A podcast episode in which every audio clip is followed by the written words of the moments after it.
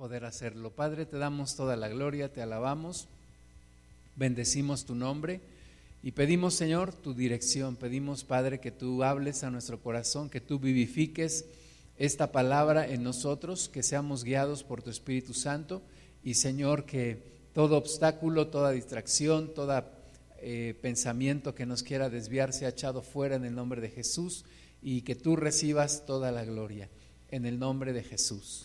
Amén. Vamos a la carta a los Hebreos en el capítulo 2, a partir del versículo 5. Dice allí que eh, vamos a empezar a leer porque no sujetó a los ángeles el mundo venidero acerca del cual estamos hablando. Pero alguien testificó en cierto lugar diciendo, ¿qué es el hombre para que te acuerdes de él? O el Hijo del Hombre para que le visites? Le hiciste un poco menor que los ángeles, le coronaste de gloria y de honra y le pusiste sobre las obras de tus manos. La Biblia nos enseña a pensar en la razón de las cosas, a pensar en el por qué y en el para qué, no solamente a vivir de una manera eh, por inercia, no solamente a desperdiciar nuestra vida, sino realmente a pensar en la razón de las cosas. Y, y aquí dice el versículo 6 que es el hombre para que te acuerdes de él o el hijo del hombre para que le visites. Está citando, dice que alguien testificó en cierto lugar, no es que el escritor de Hebreos no supiera quién era, ¿verdad? Sabemos que fue el rey David allá en el Salmo 8, pero dice que alguien en cierto lugar, porque lo importante es el mensaje, y el mensaje y la pregunta es, ¿Qué es el hombre para Dios? ¿Qué es el hombre para Dios que se acuerda de él y que lo visita? ¿Qué es el hombre? ¿Y por qué Dios hizo todo lo que hizo y Dios hace todo lo que hace por nosotros? ¿Por qué Dios está transformando nuestras vidas?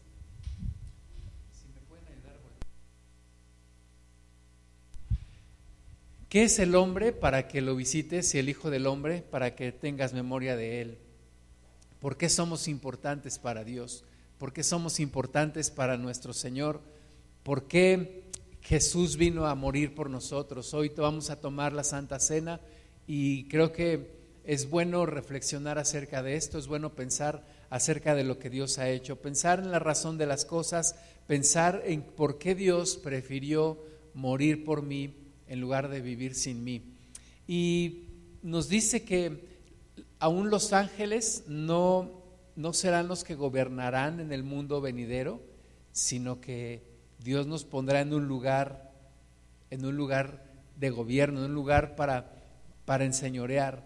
Vamos a ver más adelante en el versículo 8, dice, todo lo sujetaste bajo sus pies porque en cuanto le sujetó todas las cosas, nada dejó que no sea sujeto a él, pero todavía no vemos que todas las cosas le sean sujetas, pero vemos a aquel que fue hecho un poco menor que los ángeles, a Jesús coronado de gloria y de honra, a causa del padecimiento de la muerte, para que por la gracia de Dios gustase la muerte por todos nos está hablando de nuestro Señor Jesús, nos está hablando del sacrificio de nuestro Señor Jesús. Y entonces encuentra un poco la, respuesta a la pregunta que es el hombre para que le visites y el Hijo del Hombre para que tengas memoria de él. Y este Jesús hecho, dice, un, un, poco menor que los ángeles, ¿verdad? Porque el Señor Jesús siendo hombre fue, tomó esa, esa forma de ser un poco menor a los ángeles, pero Jesús coronado de gloria y de honra y padece esta, esta muerte para que por la gracia de Dios todos nosotros que teníamos que pasar por la muerte ahora también tengamos la vida eterna en nuestro Señor Jesús. Vamos a pensar eh, un poco en, en todo esto, en todo lo que Jesús hizo por nosotros y, y vamos a ver y vamos a reflexionar un poco en el amor que Dios tiene por cada uno de nosotros.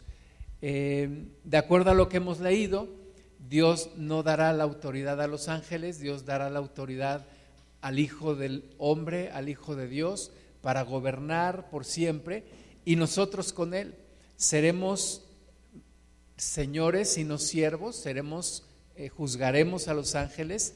Dice en estos versículos que acabamos de leer que Dios nos hizo un poco menores que los ángeles, un poco inferiores a los ángeles, pero esto es temporal.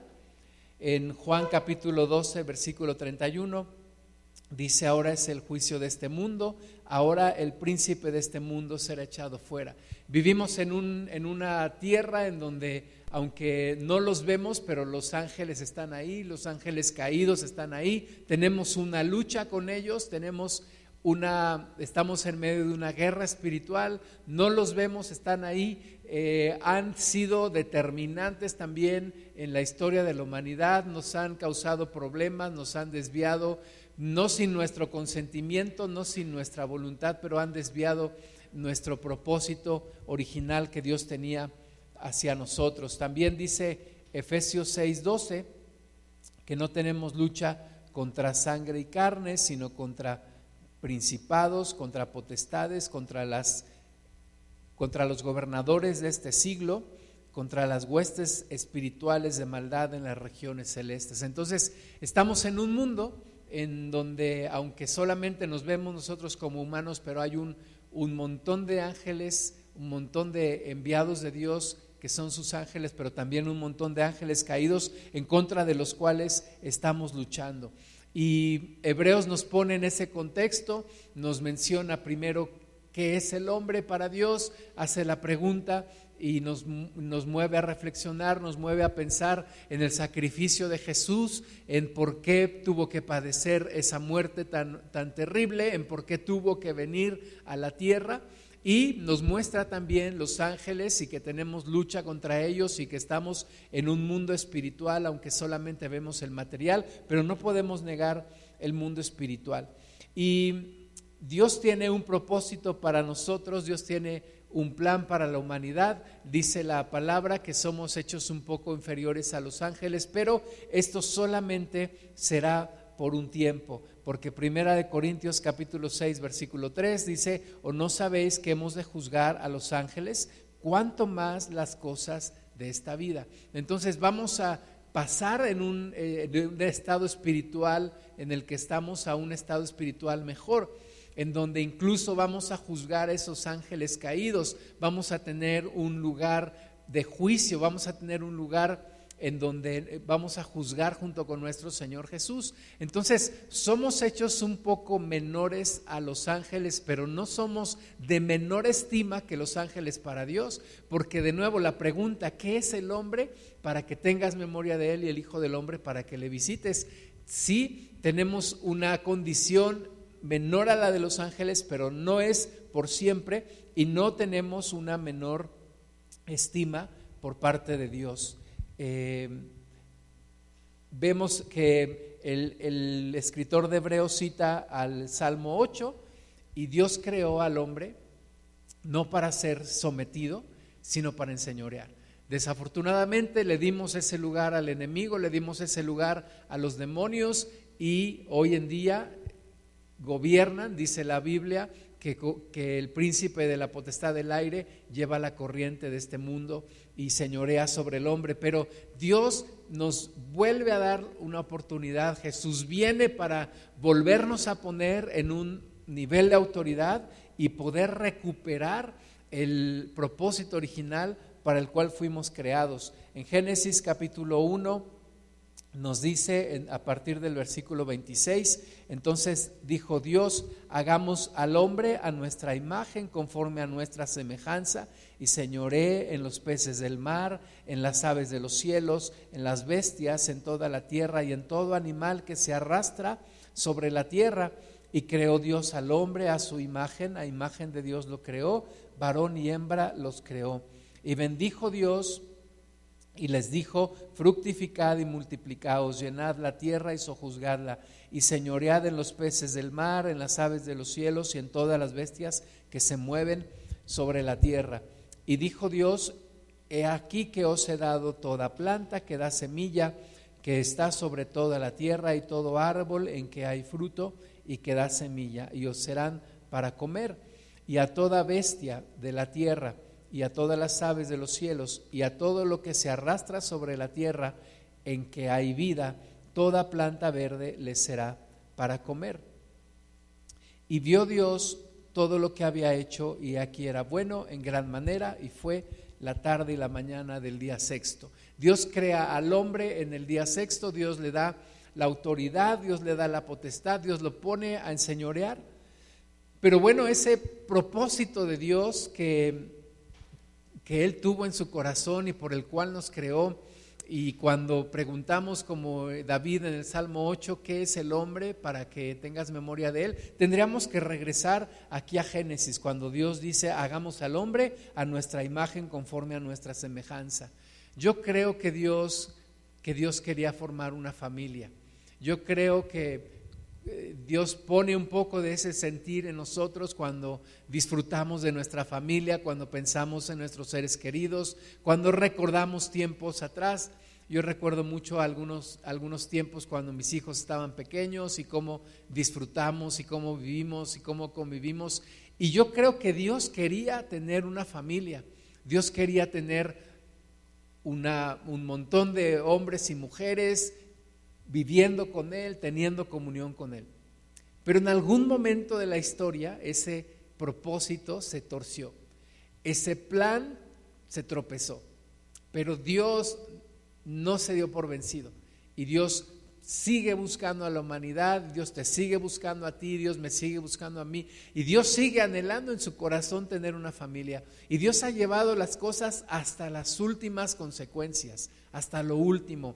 Y si fue necesario dar a su hijo por causa de este sueño, así lo hizo Dios. Y Dios dio a su hijo para que nosotros podamos regresar a él.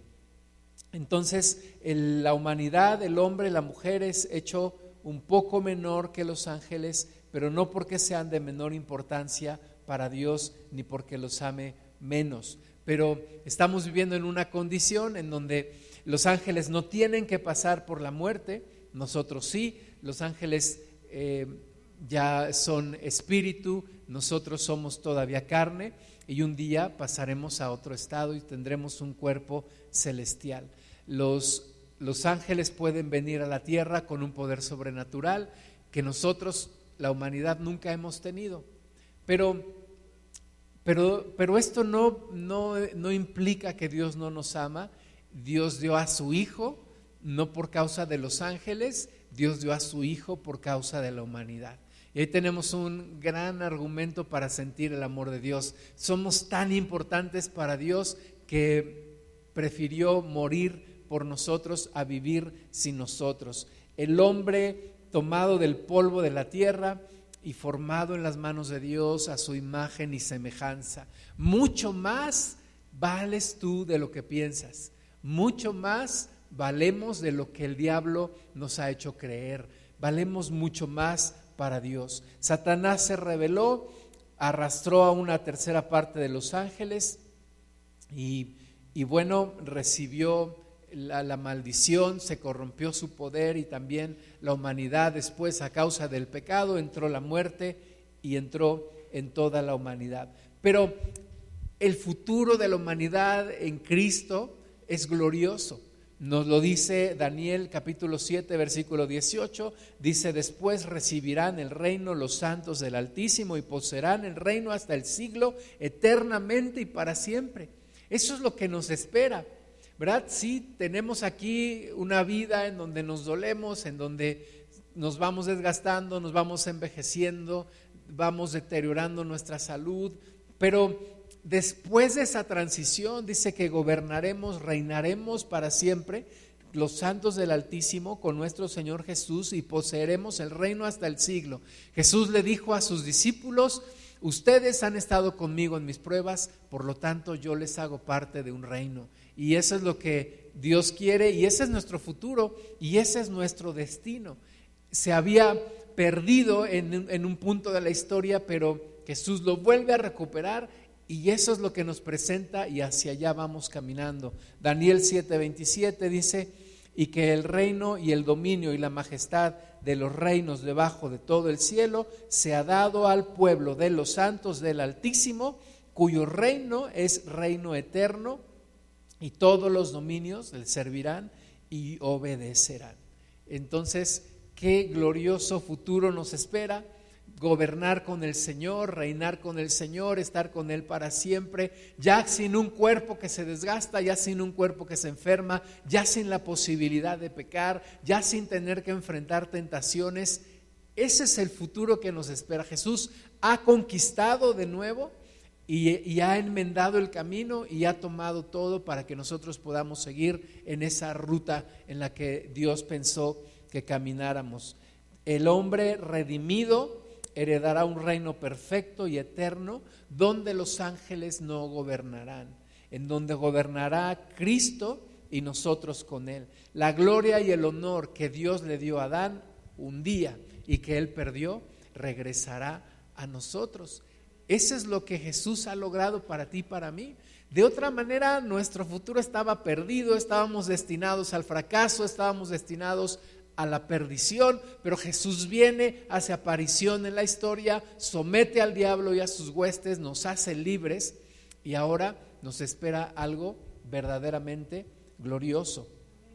En Hebreos capítulo 2, al final del versículo 8 dice, pero todavía no vemos que todas las cosas le sean sujetas. Estamos en un, en un tiempo de transición, estamos en un en un tiempo en donde todavía no alcanzamos a ver todo lo que Dios ha prometido, pero vamos avanzando hacia allá a pasos agigantados. Los tiempos se están acortando, el tiempo de la venida de Jesús está cada vez más cerca. Y aunque no lo vemos todavía, aunque no vemos todavía que que todo se le ha sometido y que todo le, le ha sujetado Dios a, Jesús debajo de sus pies, pero vamos hacia allá. El pecado del hombre le hizo perder su destino. El hombre en algún momento desvió las cosas. Eh, Génesis capítulo 3, te lo dejo de tarea, es un capítulo fundamental para entender el por qué estamos como estamos hoy es un capítulo fundamental para entender la historia de la humanidad. Muchos creen que es solamente un cuento, muchos creen que es solamente una historia ficticia. Es una historia completamente real. El hombre perdió todo lo que tenía, el hombre perdió toda la autoridad que tenía, el hombre perdió todo el destino que tenía. Por eso hablamos de, un de la recuperación de un destino perdido. El hombre lo perdió. Eh, Génesis 3 es fundamental para entender por qué el mundo tiene tantos problemas, cuál es nuestra situación actual después de un paraíso de perfección. Porque ninguna teoría eh, científica, ninguna teoría, ni la teoría de la evolución, puede explicar la situación moral de la humanidad. No pueden explicarlo. Tú necesitas entender Génesis 3 para saber lo que sucedió. Los principios de Dios, los principios espirituales rigen todo el universo. Y hay una conciencia en nosotros que nos hace entender y distinguir entre el bien y el mal, lo cual el hombre Adán no tenía. Adán no tenía conocimiento del mal, Adán solamente tenía conocimiento del bien, Adán y Eva solamente conocían el bien, no conocían el mal, pero tuvieron curiosidad, se dejaron envolver y, ahora conocemos el bien y conocemos el mal. Tenemos ese libre albedrío para decidir qué es lo que queremos hacer. Habiendo sido hechos a la imagen de Dios, hoy en día la humanidad somos criaturas caídas que tienden al pecado. Nos es más fácil hacer el pecado, nos es más fácil ir hacia lo malo, nos llama la atención lo malo. Y esto desde la herencia de Adán y Eva.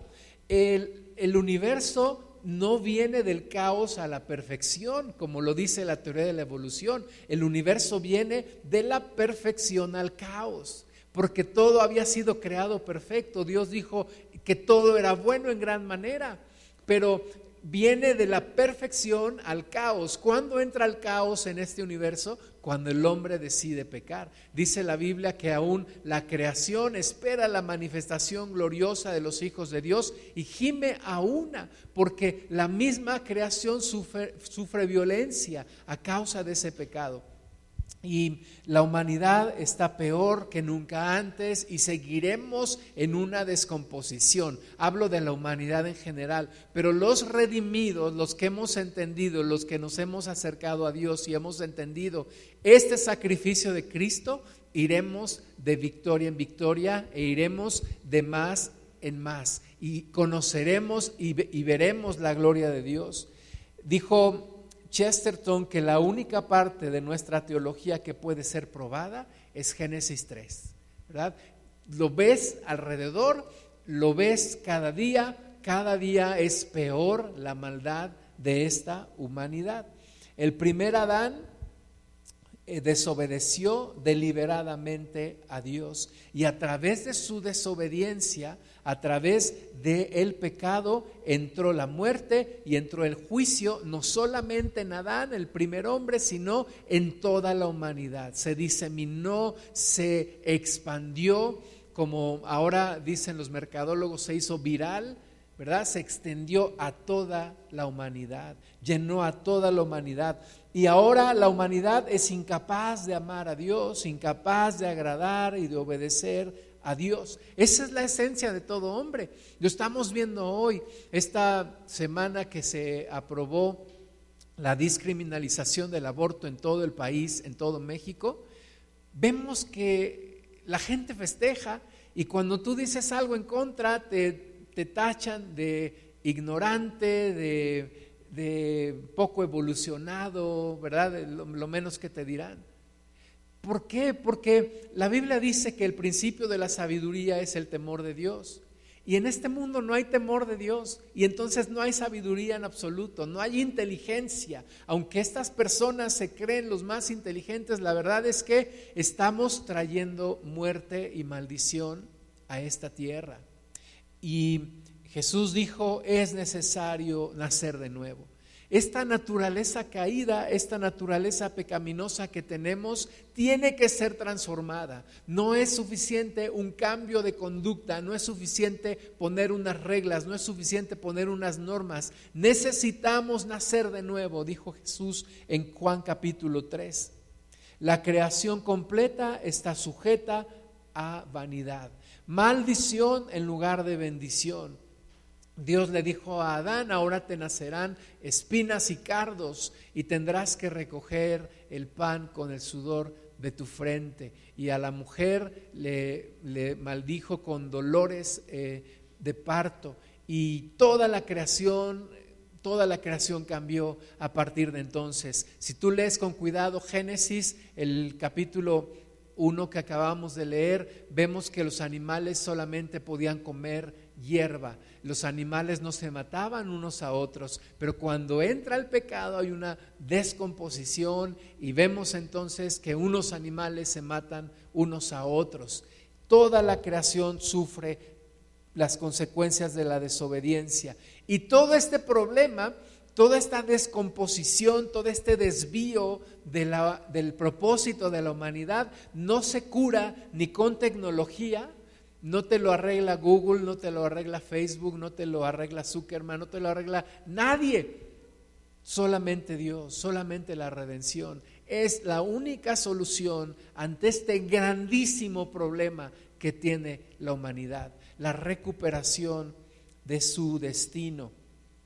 Vemos una carrera de descomposición después de Génesis 3, cuando desobedecen a Dios Adán y Eva. Vemos el primer homicidio en Génesis 4. Vemos la poligamia en Génesis 4. Vemos otro homicidio en Génesis 4:23. Vemos, y de a partir de ahí, homosexualidad, incesto, idolatría, asesinatos, violaciones y toda la historia que conocemos hasta el día de hoy. Estamos en una carrera una carrera acelerada, desenfrenada por la maldad.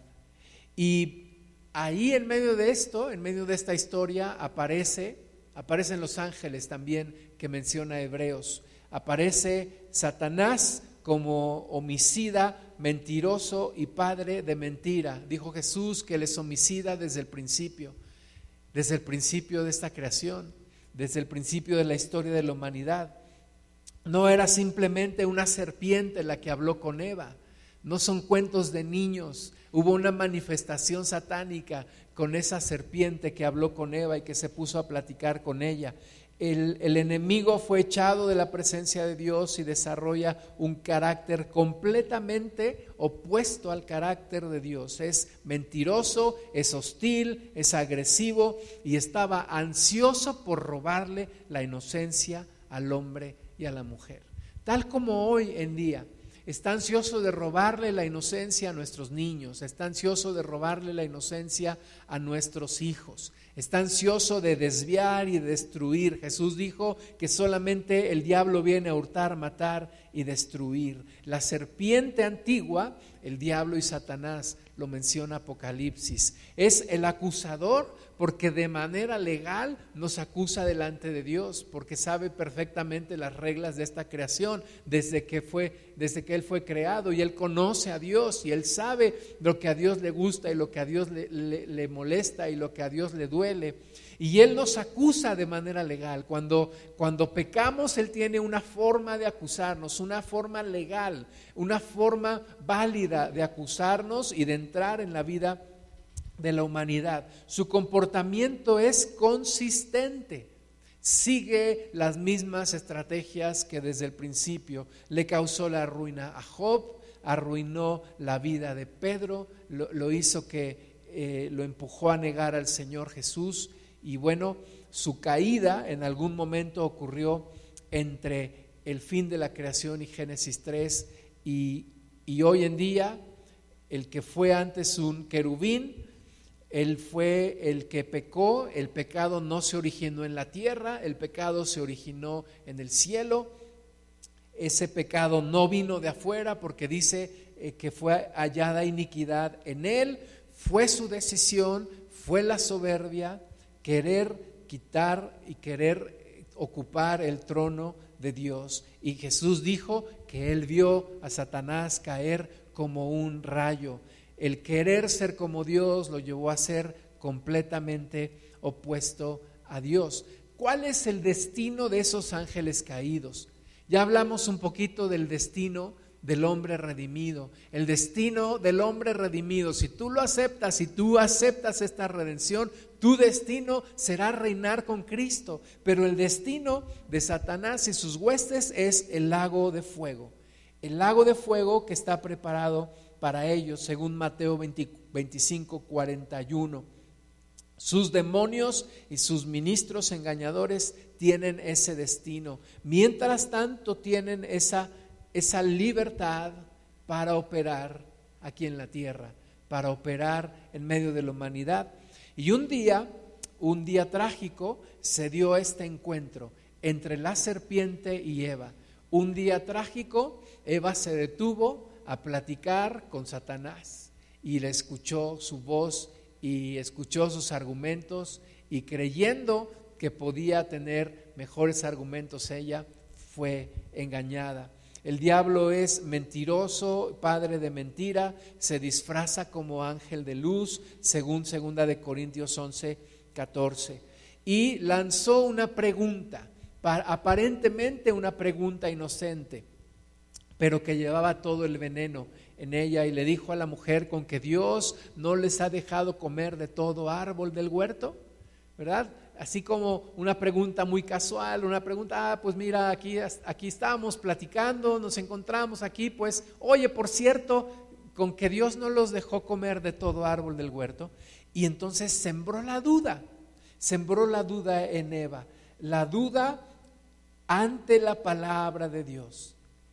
Tenía ella la verdad de Dios y tenía por otro lado la duda que le sembró Satanás y permitió desarrollar esa duda en su corazón.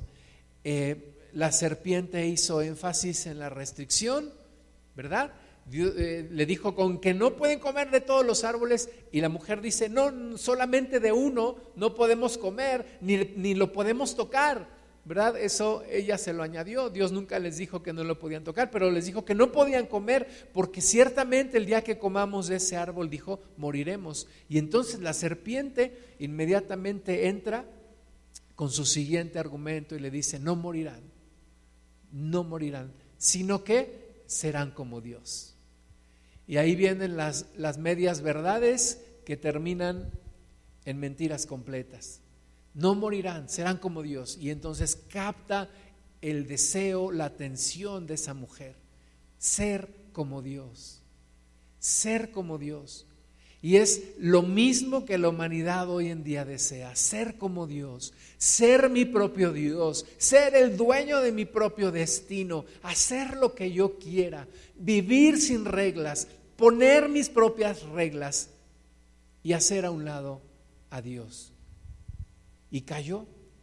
El objetivo de Satanás ha sido y fue y será hurtar, matar y destruir. La estrategia funcionó. Se fue por la, la parte más débil de la cadena, porque Adán había escuchado directamente de Dios la orden, no comerás de ese árbol. Pero Eva lo escuchó de Adán. Y el diablo se fue por la vasija más frágil, sin la protección de Adán. Eva nunca había encontrado peligro antes en el Edén y este día trágico cayó. Permitió que Satanás formara una imagen de un Dios estricto, restrictivo, que quita la felicidad de la humanidad. Misma imagen que tiene la gente hoy de Dios un Dios restrictivo, un Dios enojado, un Dios que no me deja ser feliz, que no me deja hacer lo que yo quiero. La serpiente aparentaba estar más preocupada por la humanidad, mientras que Dios le hizo entender a Eva, te está restringiendo tu libertad. Y Eva fue engañada. Tenía las armas suficientes para vencer porque conocía a Dios, lo veía, platicaban con él, estaban con él, pero la respuesta de Eva fue duda ante Dios, no defendió a Dios, le creyó a la serpiente y la oferta era muy buena. No moriréis, ¿verdad? La primer mentira directa que le hace el, Satanás a la humanidad, no moriréis. Y es la misma idea que hoy tenemos, no vamos a morir. ¿Verdad? Tú le dices a una persona, oye, vas a morir y la persona te dice, no, no voy a morir. Ese día será dentro de muchos años y, y, dentro de nosotros hay algo que nos dice, no, no, no, no pasa nada, no voy a morir, no hay por qué preocuparse, no morirás, serás como Dios. Esa oferta genera una gran ambición en el corazón de la humanidad.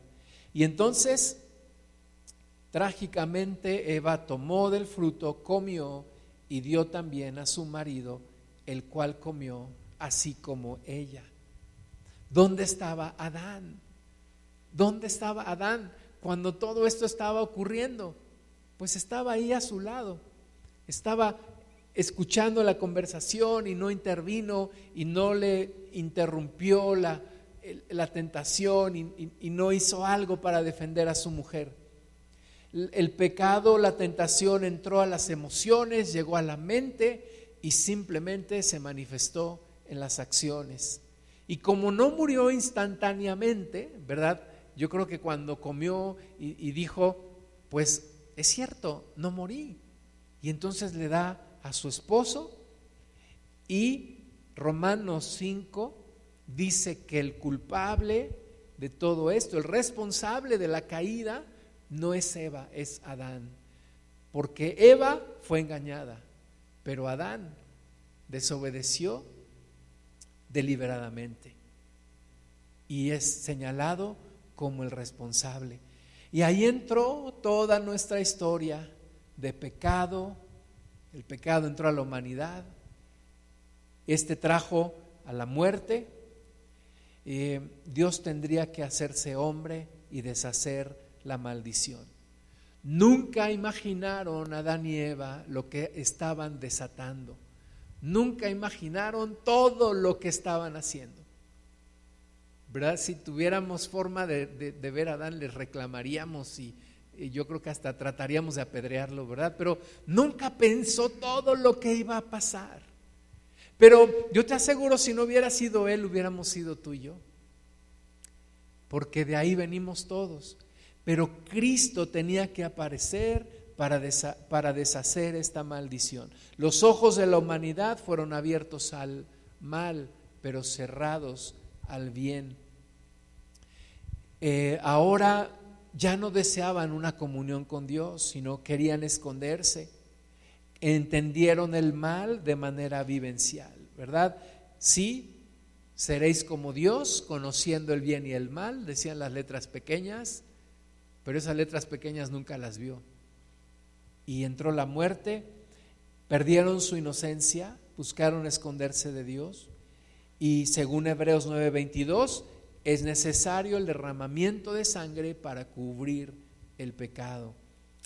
Y así como Lucifer, ahora en el hombre hay una caída que le hace perder todo lo bueno hasta no encontrarse nada bueno en él. De ahí nos rescata Cristo.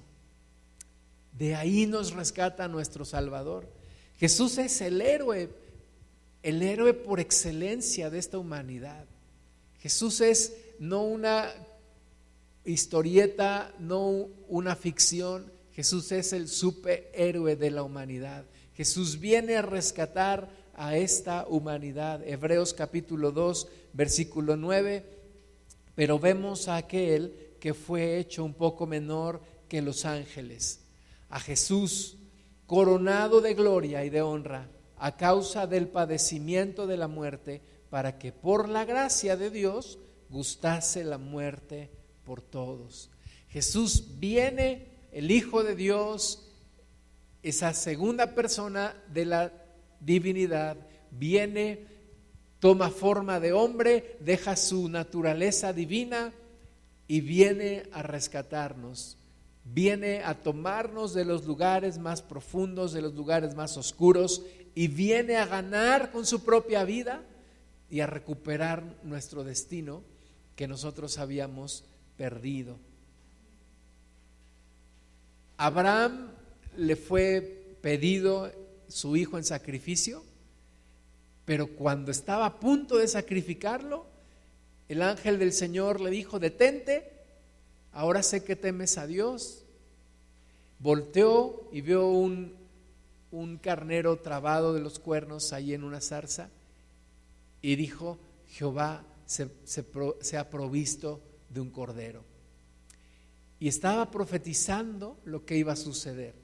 Dios se proveyó de un cordero que se llama Jesús para rescatar a la humanidad, el Cordero Santo, el Cordero Perfecto, el Cordero sin mancha. Primera de Corintios 15, 21 dice, por, porque por cuanto la muerte entró por un hombre, también por un hombre la resurrección de los muertos, porque así como en Adán todos mueren, también en Cristo todos serán vivificados. Ahora tenemos esa gran oportunidad, tenemos esa gran bendición. Jesús murió por nosotros. Yo he traído en mi, en mi mente una palabra, la palabra sustitución. Y la palabra sustitución yo la empecé a usar mucho por allá de primero, segundo de secundaria, cuando nos enseñaron uno de los métodos de resolución de ecuaciones que se llama por sustitución. Y literalmente lo que haces es sustituir, ¿verdad? Tomas una parte de una ecuación que desarrollas y la pones en lugar de una variable. Y eso se llama sustituir. Y es lo que hizo Jesús. Sustituyó. Nos, él se puso en nuestro lugar. Se puso en el lugar en donde tú y yo necesitábamos y merecíamos un castigo eterno. Y por sustitución, una salvación por sustitución, en donde Jesús se pone en ese lugar del, del impío que somos tú y yo, y nosotros nos ponemos en el lugar del santo que es Jesús. Y Él en nuestro lugar recibe el castigo, recibe la muerte, recibe los, los insultos, recibe todo, eh, que Dios lo abandone. Todo eso que tú y yo merecíamos, Él lo recibe. Y hoy nos pone en un lugar de santos y de justos delante de Dios, en donde podemos reinar con Él por la eternidad. Dime si eso no se llama superhéroe. Dime si eso no se llama el autor de la salvación. Jesús, nuestro máximo líder, nuestro, nuestro Señor, nuestro Salvador. Apocalipsis 20, versículo 4 dice, y vi tronos y se sentaron en ellos los que recibieron facultad de juzgar, y vi las almas de los decapitados por causa del testimonio de, de Jesús y de la palabra de Dios los que no, los que no habían adorado a, la bestia ni a su imagen y que, recibieron la, y, que, y que no recibieron la marca en sus frentes ni en sus manos y vivieron y reinaron con Cristo mil años. Reinaremos con el Señor, nos vuelve a dar ese lugar privilegiado, nos vuelve a poner en ese lugar que tú y yo habíamos perdido. Hay una oportunidad todavía para esta humanidad. La, puerta sigue abierta, pero no sabemos hasta cuándo. Pero la puerta sigue abierta para volver a nuestro Dios. Y regresando a la pregunta original allá en Hebreos, que dice que es el hombre, o lo que también se preguntó David en el Salmo 8, ¿qué es el hombre? Para el científico evolucionista, el hombre es producto de la evolución, de la química. Dicen, de la química vienes y a la química volverás. Eres un conjunto de, de materiales, de composiciones, de metales, de sustancias, oxígeno, carbono, hidrógeno, nitrógeno, calcio, mucha agua, ¿verdad? Para, para muchos el hombre cuando muere en esta tierra desaparece, pero para Dios no. Eh, para el científico evolucionista, el hombre es el amo y señor de la tierra, siempre en el centro, siempre en el centro. Pero para el animista, para el adorador de la naturaleza, el hombre es inferior a las aves y al resto de los animales y aún inferior a las cosas inanimadas como las piedras y le llaman la madre naturaleza. Para el materialista, el hombre es claramente superior a los demás animales, ¿verdad? Lo consideran un animal también, porque es también el producto del azar, del resultado natural, del proceso de la evolución y de la supervivencia del más fuerte. Pero para Dios, para Dios, el hombre es la corona de la creación. Para Dios, el hombre fue creado para ser Señor de la tierra y para juzgar a los ángeles caídos. Solo por un tiempo es un poco menor que los ángeles, pero un día se sentará en el trono con Jesús y reinará con Él eternamente y para siempre. Para Dios el hombre es tan valioso que decidió mandar a su Hijo a rescatarnos aún a precio de sangre, al precio de dar su propia vida por nosotros. Así que demos gracias a Dios valoremos esta salvación que tenemos, pensemos en la razón de las cosas, pensemos en los motivos de las cosas y vivamos de una manera fiel a nuestro Dios. Vamos a orar, amado Padre, bendecimos tu santo nombre, te damos toda la gloria a ti, Señor, te damos tantas gracias, tantas gracias por rescatarnos, por volvernos al camino, por recuperar nuestro destino, Jesús. Te damos muchísimas gracias por tu sacrificio, esta salvación por sustitución, en donde tú tomaste nuestro lugar, nosotros tomamos tu lugar de justo y de santo, y nos has dado de nuevo una comunión que habíamos perdido, y nos has dado una autoridad que le habíamos permitido al diablo que nos la robara. Y hoy, Señor, tenemos un lugar privilegiado. Somos sentados contigo, Señor, en los lugares celestiales y te damos gracias. Te damos gracias, Señor.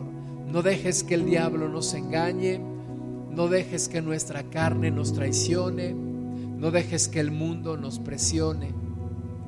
Ayúdanos a seguir adelante en este camino glorioso.